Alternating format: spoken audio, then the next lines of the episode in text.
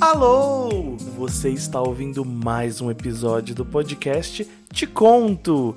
E hoje o nosso tema será Senta que lá vem a história. O meu nome é Luiz Carmeza e eu te conto: se tem cinema mudo, também tem cinema cego? O meu nome é Pamela Segato e eu te conto que quem conta um conto aumenta um ponto. Então vamos para os comentários.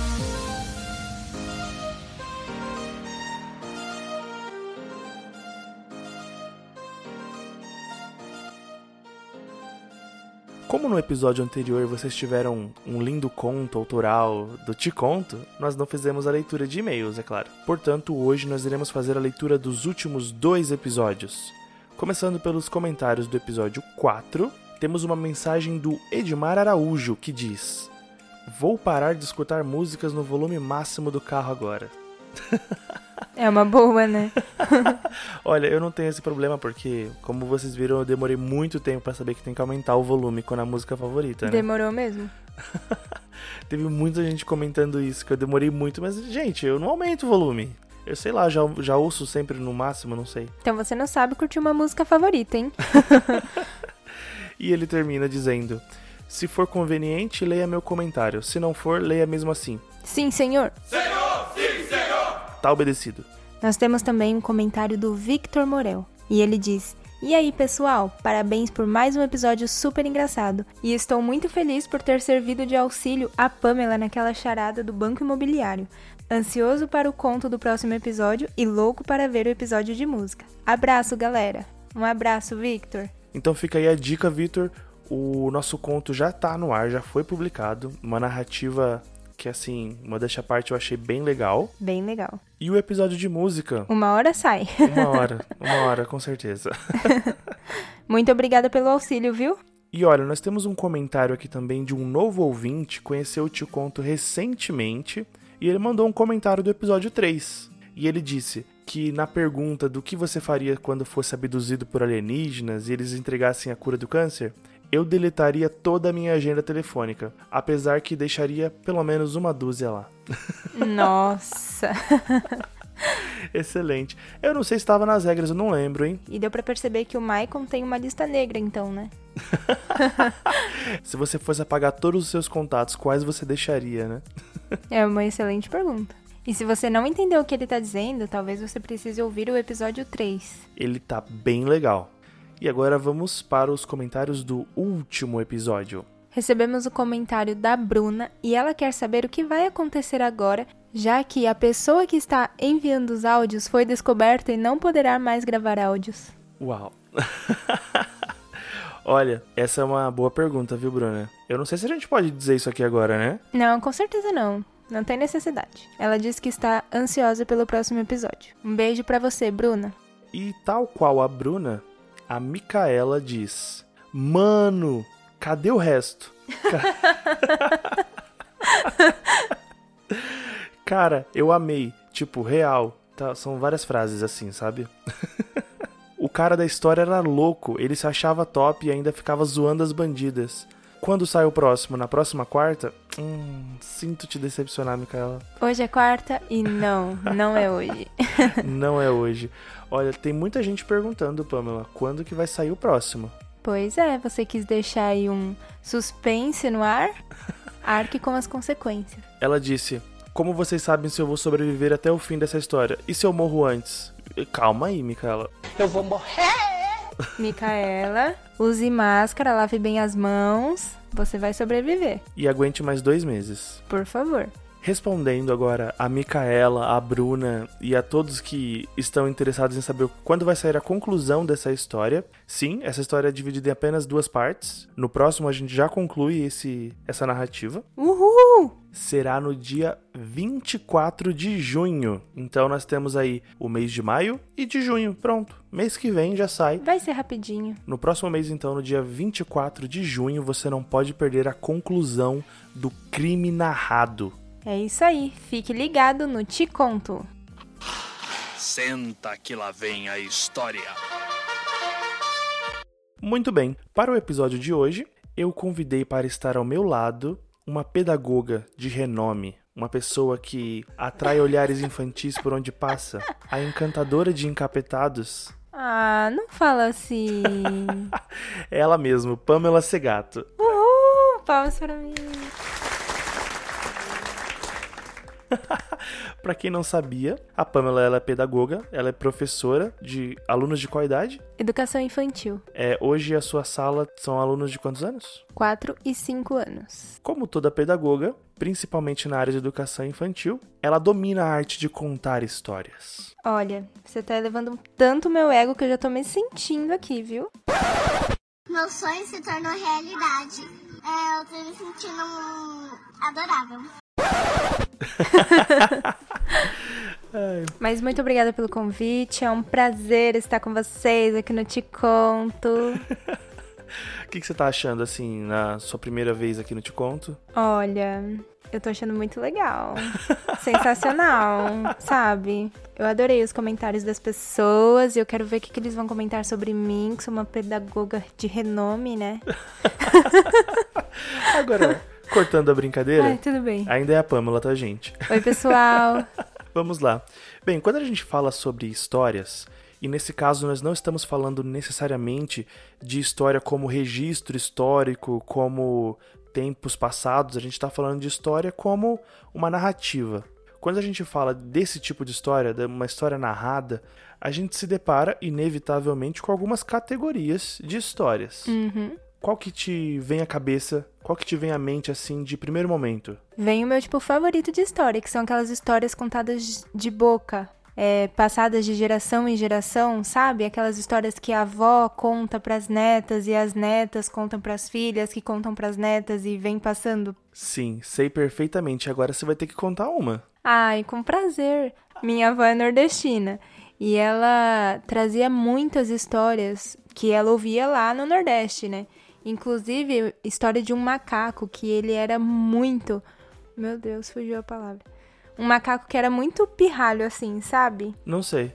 Não sabe? Ah, o que é pirralho? Uma- ah, não sei. que Um macaco que adorava aprontar. Ah, endiabrado. Um endiabrado. e ele aprontava muito com uma onça.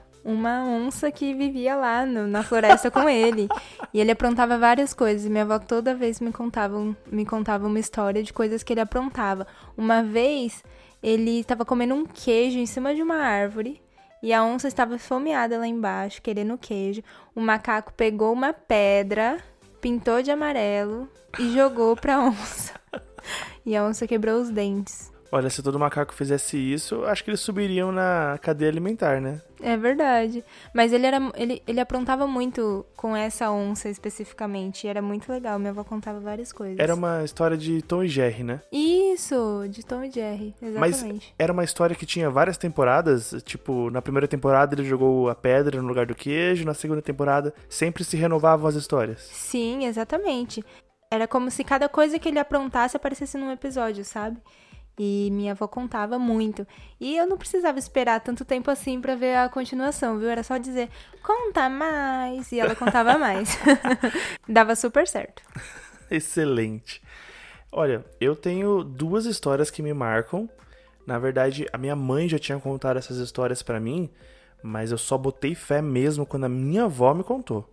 Porque quando a minha avó conta uma história, nossa, você é teleportado pra uma outra realidade, sabe? Uau. Ela tem um jeito de contar assim que ela se aproxima da gente, ela muda a entonação de voz e ela começa a olhar assim pro horizonte, parece que ela tá vendo o que ela tá falando, sabe? É uma coisa de outro mundo. Acho que eu posso contar uma dessas histórias aqui. Por favor. As histórias da minha avó sempre vinham com uma moral no final, né? Sempre pra ensinar a gente alguma coisa. E uma dessas é de uma garota que morava com os seus pais e se apaixonou por um homem que os pais não gostavam. E aí ela foi dizer pros pais dela que estava apaixonada por aquele rapaz e que queria casar com ele, que ela gostava dele também.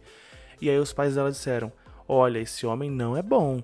Você não deve casar com ele. A gente não sabe de onde ele veio, a gente não conhece esse, esse rapaz." Ela falava: Não, quero me casar com ele. E assim foi. Ela foi lá e casou com esse homem. Acontece que, numa noite de lua cheia, porque todas as coisas legais acontecem na lua cheia. Com certeza. Esse homem saiu no meio da noite da cama dela. Eles estavam muito felizes, aí, mas no meio da noite ele saiu. Lá de longe ela ouviu um uivo.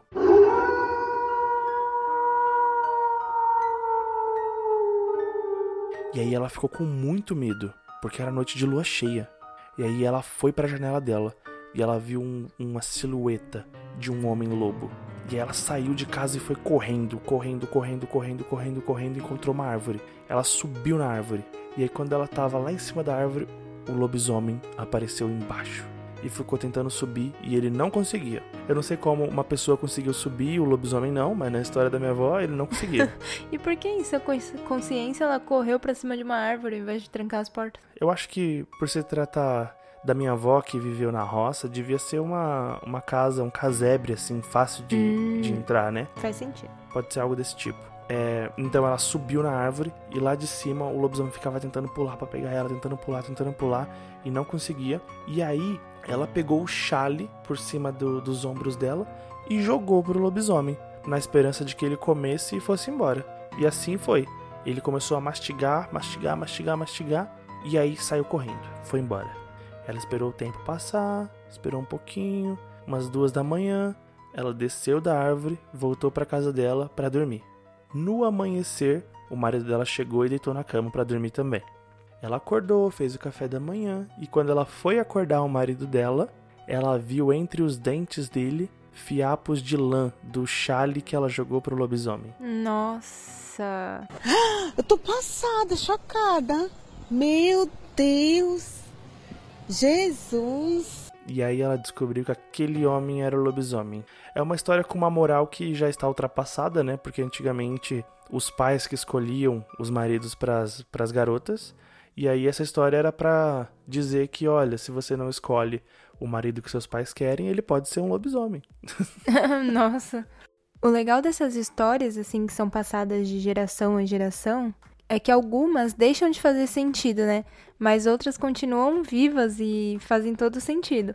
Por exemplo, essas histórias que a minha avó contava mostra estratégias dos mais espertos, né?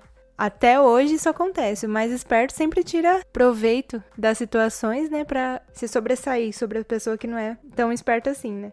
É, a gente vê uma mudança nesse paradigma no decorrer da vida, né? Quando a gente é criança, é a lei do mais forte, é uma selva. Uhum. A escola é a primeira selva do ser humano, onde o mais forte sempre tira proveito do mais fraco. Só que vai passando o tempo e essa força ela muda, ela não é mais a força física, né?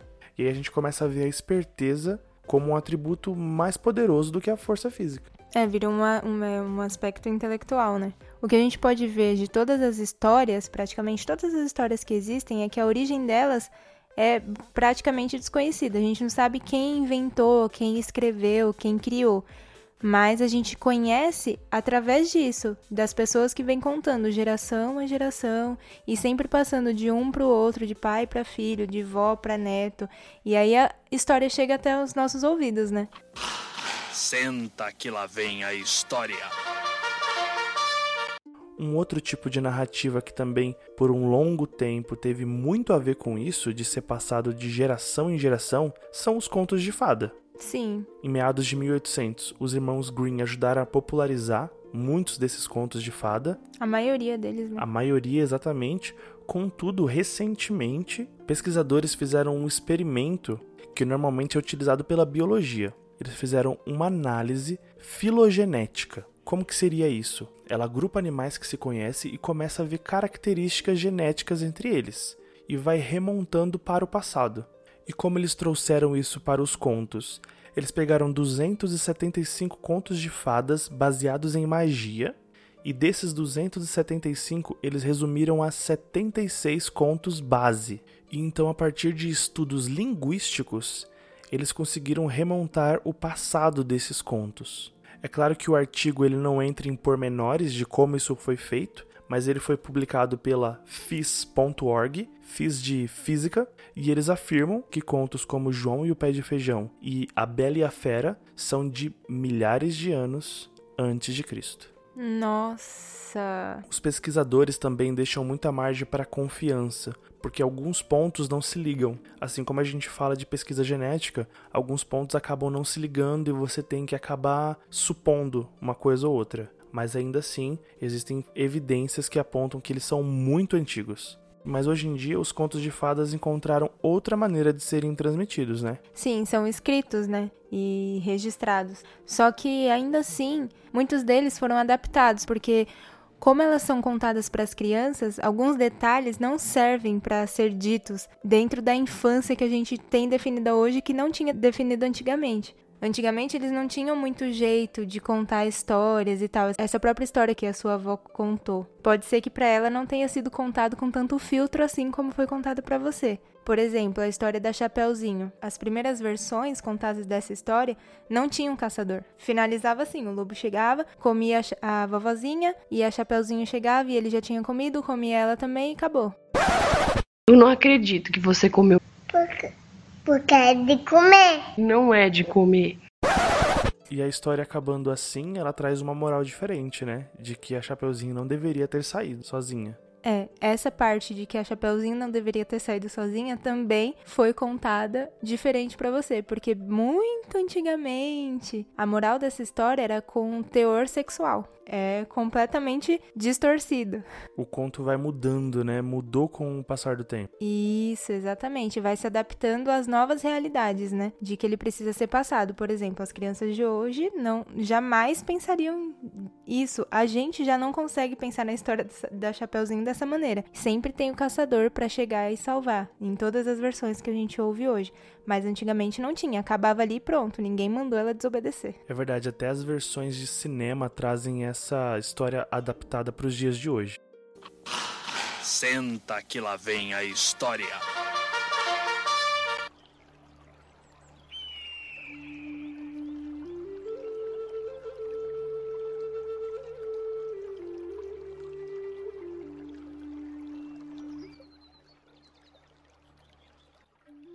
E quando a gente fala de narrativas brasileiras, eu acho que a primeira que vem na nossa mente é o folclore, né? É, na minha mente sim.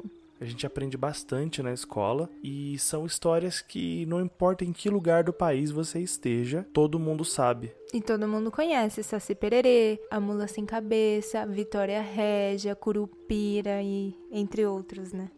É, eu lembro bastante do Boto e também da versão feminina dele, que é a Yara, que até onde eu sei, praticamente eles fazem a mesma coisa, só que um faz com mulher, outro faz com homem.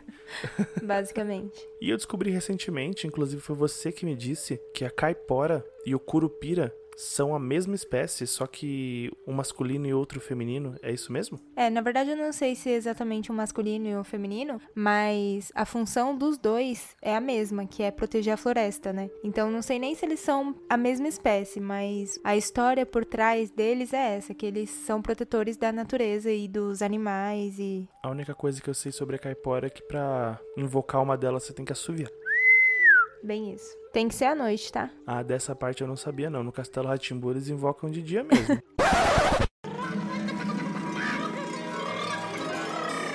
Ah, então me chamaram? Hum? Alguém aí chamou a caipora? Hum? Pois eu ouvi um monte de assovio bem assim.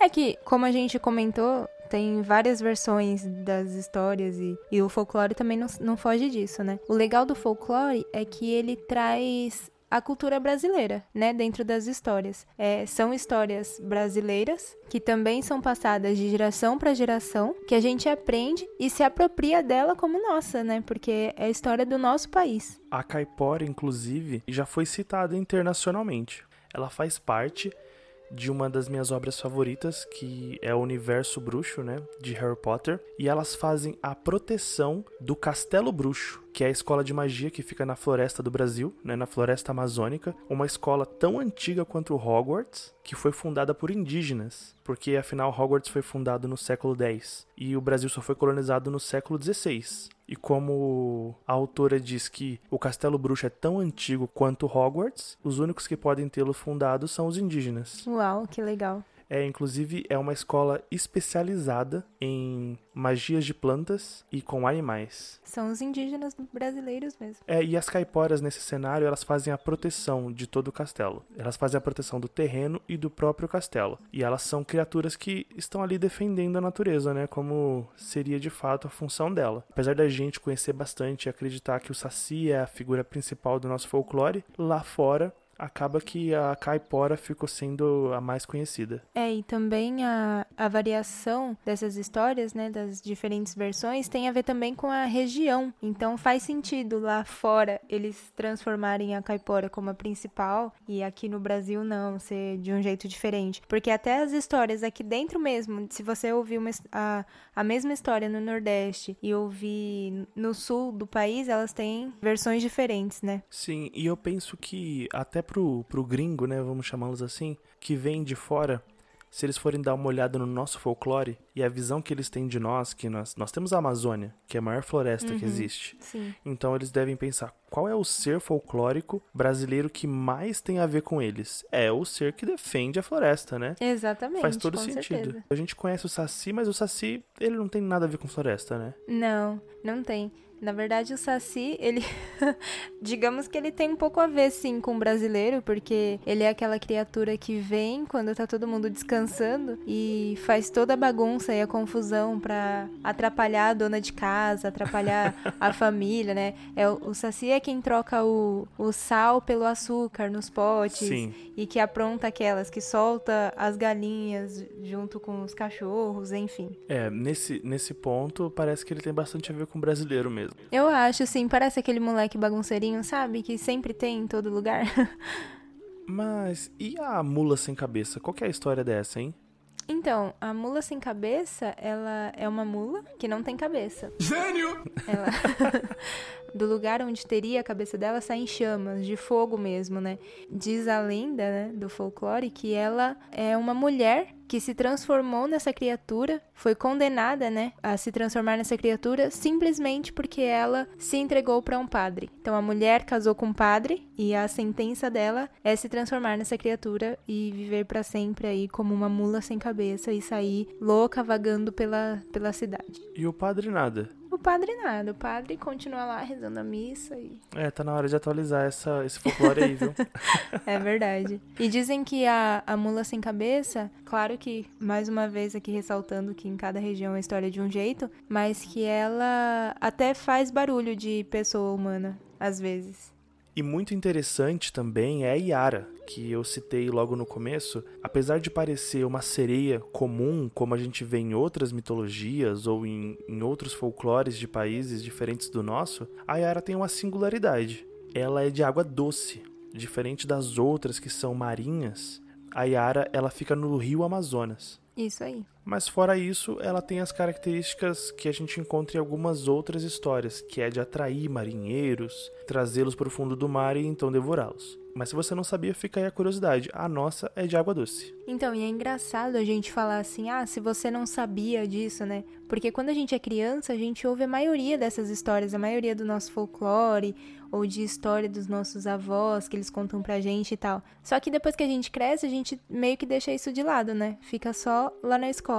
E a gente não acaba não prestando atenção no significado que tem essas histórias, né, pro nosso país, de tipo, a gente se apropriar da nossa cultura, de saber por que que essa história tá lá, quem que contou, a importância de passar essas histórias de geração em geração, né? Acaba, a gente acaba deixando morrer. Com a nossa cultura que está cada vez mais globalizada, nós tendemos a incorporar os folclores de outros países e ir deixando o nosso de lado. Mesmo no cinema brasileiro, a gente não encontra nada a respeito de folclore, o que é bem diferente, por exemplo, nos Estados Unidos. Quantos filmes não existem sobre zumbi, sobre lobisomem, sobre vampiro? Poxa, eles tiveram um presidente que é conhecido como caçador de vampiros. Né? Exatamente. E a nossa, o nosso folclore acaba se resumindo a pré-escola e educação infantil. Você conta para as crianças ali, elas fazem um trabalhinho e pronto, morreu aí.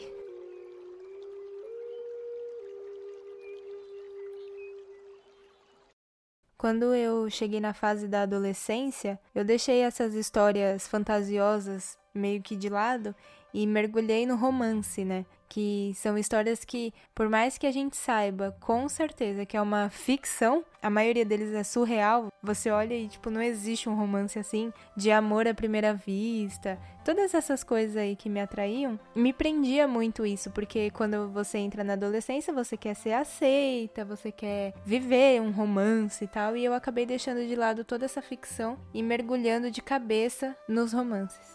Inclusive, é, eu lia muito os livros do Nicholas Sparks.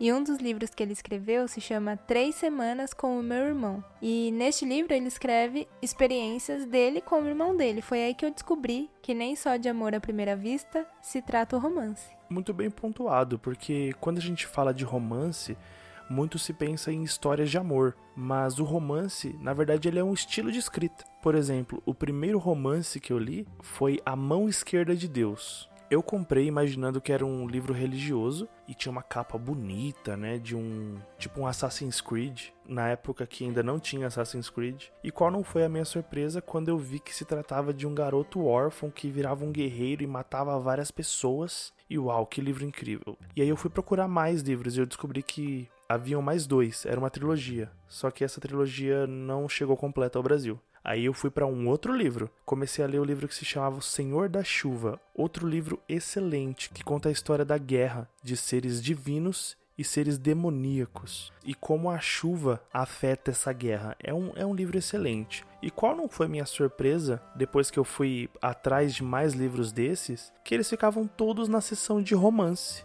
Eu pergunto. Eu perguntei lá pro atendente da Saraiva, falei, por que, que esse livro aqui tá em romance? Não tem um beijo, não tem um interesse amoroso, por que, que tá em romance? E aí o rapaz me explicou que na verdade romance é um tipo de escrita. Com relação ao seu primeiro livro aí, nunca julgue um livro pela capa, viu? É verdade. e neste caso nem pelo título, né?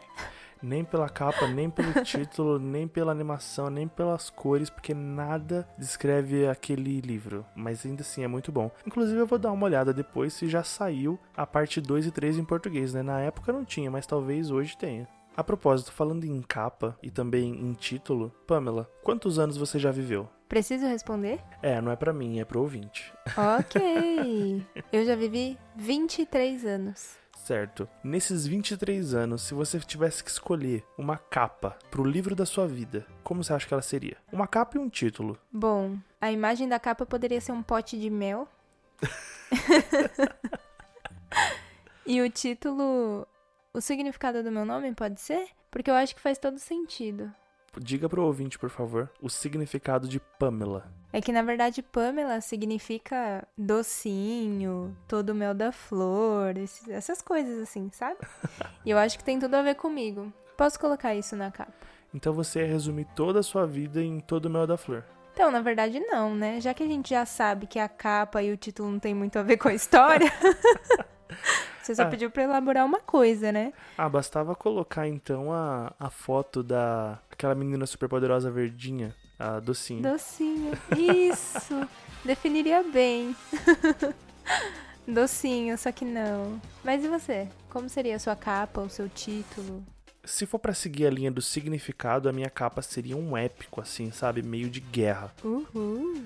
O significado do meu nome é guerreiro grandioso, guerreiro glorioso, Nossa. famoso na guerra. é sério? é você todinho. Eu acho que se fosse seguir por esse lado, seria um homem viril em cima de um, uma pilha de corpos, levantando a espada e bravejando um berro de batalha. Seria assim a capa. E o nome seria algo como Esse livro não é o que você pensa. Não é nada disso que se parece. É, eu acho que seria exatamente isso, sabe? Porque a pessoa veria aquela capa e imaginaria uma coisa, mas o título já diria tudo contra. Isso faria a pessoa comprar o livro. Eu compraria e pediria um autógrafo do autor, com certeza. o autógrafo seria escrito a sangue. Nossa, deixa pra lá então. sangue do comprador, né? Sai fora, eu, hein? Senta que lá vem a história. Nós já vimos a história contada, né, de boca a boca, evoluindo para a história escrita e por fim, nós chegamos à história interpretada, que é um pouco do que minha avó fazia. A história interpretada, como você disse que você se lembra muito bem da sua avó interpretando a história e tal, é a que traz mais significado pra gente, mais sentido e acaba ficando gravada na nossa memória com mais facilidade. Por mais que seja muito importante a gente contar a história escrita e ler e trazer esse contato com os livros para a criança, o que mais fica gravado na mente dela, e você pode afirmar isso e eu também, é a história encenada. É o que mais atrai e fica guardado na memória. É verdade, como eu disse, a minha mãe contava muito essas histórias pra gente, mas ela ficou gravada na, na voz da minha avó. Quando eu conto essa história, eu vejo a minha avó contando, sabe? É muito, é muito surreal. E é interessante como os sentidos eles se entrelaçam quando a gente fala disso, né? A gente tem as artes cênicas como, acredito que como o primeiro grande expoente da história interpretada, contudo ela evoluiu, chegou aos cinemas, é, chegou até nossas casas, nas nossas telas, primeiro na TV, no computador, hoje nos smartphones. E eu tenho uma experiência disso de misturar os sentidos que é muito interessante. Por muito tempo eu assisti Naruto. Na verdade, eu assisti Naruto completo. Tanto a saga original quanto a saga Shippuden, que vem depois. Você assistiu Naruto até ontem, né? Hoje? é, eu estou revendo Naruto do começo. É muito bom. Mas eu já assisti completo e também li. E olha só que interessante, veja se isso acontece com você também, que assistiu Naruto ou qualquer outro anime. Para assistir sempre em dia, tá sempre atualizado com o da semana, eu assistia em japonês com legenda em português. Acontece que eu ouvia a voz do Naruto em japonês lia o que ele estava dizendo em português. E quando eu me lembrava daquela cena, eu me lembrava do Naruto falando em português. Olha que louco. Era a voz dele, japonesa, falando em português. Na minha memória. Era assim. Tanto que quando eu fui reassistir na Netflix, eu fui assistir dublado, eu falei, meu Deus, o que, que é isso? Eu não tô entendendo. A voz dele não era essa. Eu falei, ah, não, é porque eu vi em japonês. Aí eu mudei para ver em japonês, com a legenda, e também não era a mesma coisa eu fiquei pensando, meu, mas não era isso. Não era isso que acontecia. Na minha memória tá diferente, tá 100% diferente. É essa mistura, os meus sentidos eles meio que se misturaram na minha lembrança. Você praticamente criou uma memória com, do que você estava ouvindo com o que você estava vendo, né? Quando a gente traz muitos sentidos numa história só, a gente acaba criando uma coisa, sabe? Dois sentidos se juntam e criam um terceiro. Acho que por isso que a história interpretada ela tem um apelo tão grande. A gente vê aí o aumento, é assim, gigantesco do número de salas de cinema, do faturamento de filmes, é, filmes blockbusters saindo um atrás do outro e sempre tem gente para assistir, sempre atingindo bilhão de dólares e cada vez aumentando. Claro, a gente teve agora a queda por conta da quarentena, né, por conta do Covid-19, mas assim que essa situação passar, com certeza esses números vão continuar crescendo e a gente vê a queda do consumo de livros por exemplo, que também é uma mídia que já, teve, já esteve em seu auge, que ainda é muito apreciada, mas que já teve dias melhores, não é? É, porque a leitura depende muito do seu imaginário, né? Você tem que estar basicamente com o seu cérebro limpo para poder imaginar e criar as cenas que você está lendo. E você pode até perceber que, até lendo, você sente a necessidade de criar aquela imagem na sua cabeça, de imaginar como aconteceria, né, se fosse se fosse real, se aquilo tivesse acontecendo mesmo.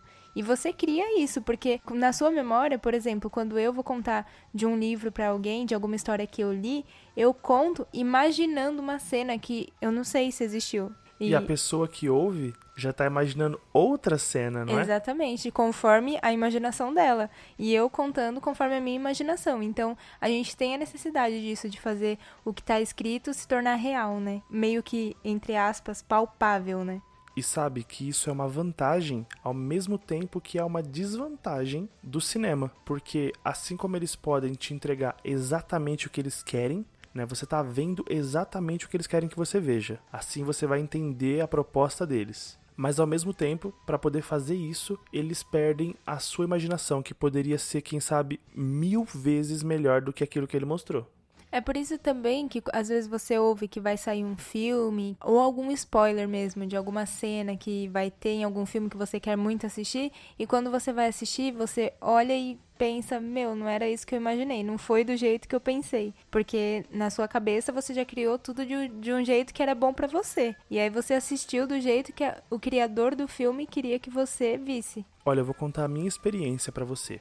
O meu problema com o livro não é ficar imaginando aquilo entrar na minha cabeça. Não, essa é a parte que eu mais gosto do livro. O que eu não gosto do livro e que eu acredito que é o que acontece com muita gente é a parte da leitura mesmo. É a parte de você ter que sentar, olhar para um lugar fixo, se concentrar naquilo e ficar lendo. Essa é a parte que me mata na leitura de livro. Tanto que eu achei uma saída incrível nos audiolivros porque eu consigo ouvir toda aquela narrativa e aí eu fico só com a parte que eu gosto, que é imaginar, que é viajar, que é transformar aquele mundo na minha cabeça. É uma excelente opção, né? Para quem não curte muito leitura ou que tem alguma dificuldade, dislexia. Que é o meu caso, gente. Eu, eu acho que eu vou ter que deixar isso claro aqui, né? Poxa, eu disse isso para você cortar, não pra você colocar no áudio. Mas é sério, gente, eu tenho problema de dislexia e também descalculia. Apesar de ser muito bom em contas, eu confundo números, confundo letras e eu troco eles tanto na leitura quanto na escrita. E isso acaba dificultando para mim, né? Apesar de gostar muito de histórias, eu gosto muito de escrever. É um dos, é um dos meus passatempos favoritos. Eu gosto de criar uma história, de criar uma música, de criar um poema. Eu adoro. Mas toda vez que eu vou postar isso, eu tenho que passar pela Pamela para ela fazer a correção para mim.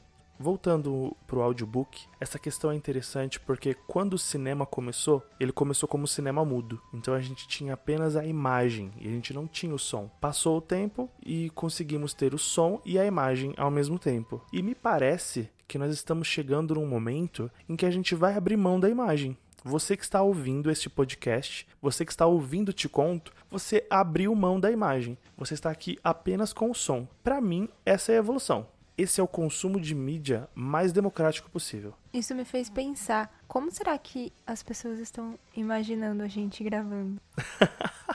Olha, eu acho que isso rende um comentário. Diga aí você, como você imagina Luiz e eu gravando neste momento? Olha, aquele que acertar a forma que a gente está gravando aqui vai ganhar um audiobook à sua escolha. Pode ser o cenário, as vestimentas. Não, cenário acho que não, porque cenário Não, tem né? gente que, tá, que sabe onde a gente grava. Ah, é verdade, é verdade, é verdade. Tem que, tem que acertar aí consideravelmente. A gente vai ser bonzinho, mas a gente também não vai ser besta. Exatamente.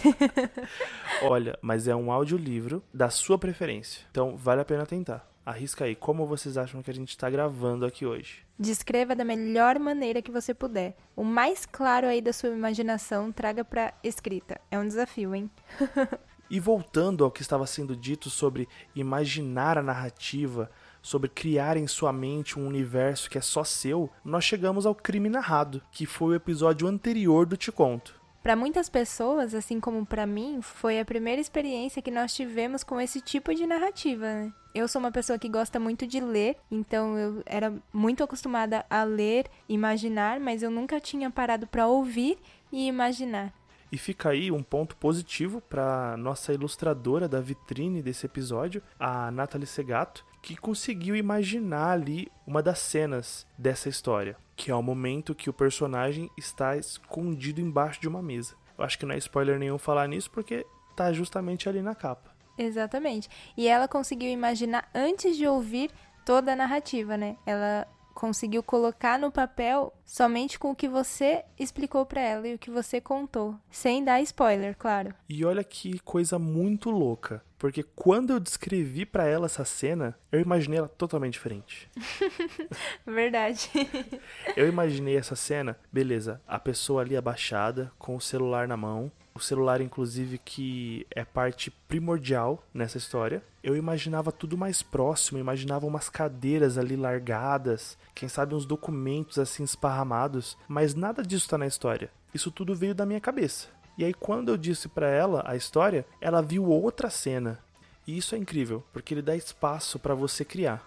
Logo no começo do episódio, a gente já sugere que você ouça num momento reservado, um momento que você pode explorar sua imaginação. Cada pessoa que ouve tem uma experiência totalmente diferente, né? Umas das outras, com a narrativa que tá ouvindo. A minha experiência foi bem, assim, diferente, porque como o Luiz interpretou e era a voz dele gravando os áudios, toda vez que ele falava amor, eu sentia que ele tava falando comigo.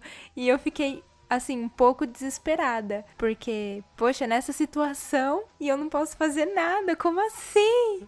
E dá vontade de responder de verdade. Eu tive vontade de responder: Oi, peraí, nossa, tenho que responder o áudio, não acredito. Foi uma coisa que mexeu bastante comigo.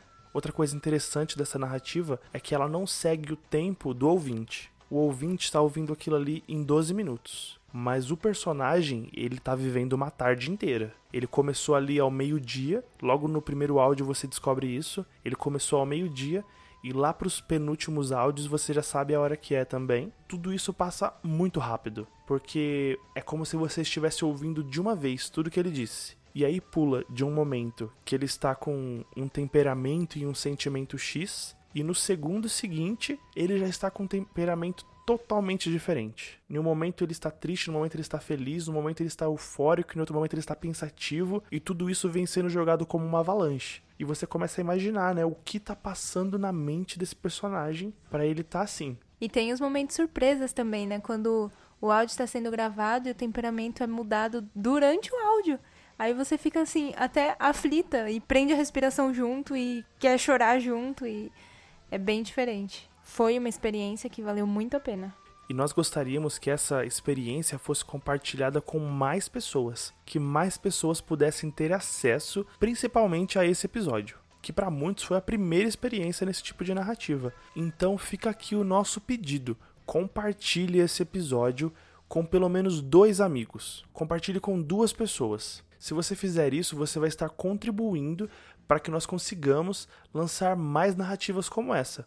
O seu feedback é muito importante pra gente. E um jeito que a gente tem de saber se você está gostando é através do seu comentário enviado para nós e também quando você compartilha esse episódio com os seus amigos. E é muito fácil compartilhar. Você pode mandar o link direto do nosso site, onde a pessoa vai conseguir ouvir de qualquer dispositivo que ela tenha, ou você pode mandar o link de aplicativos mais específicos, como o Spotify que são para os aparelhos Android, ou do Apple Podcast, que são dos dispositivos com sistema iOS. Então vamos lá, compartilhe esse episódio nas suas redes e marca o arroba Luiz Carmeza, que a gente vai ver você e eu te reposto.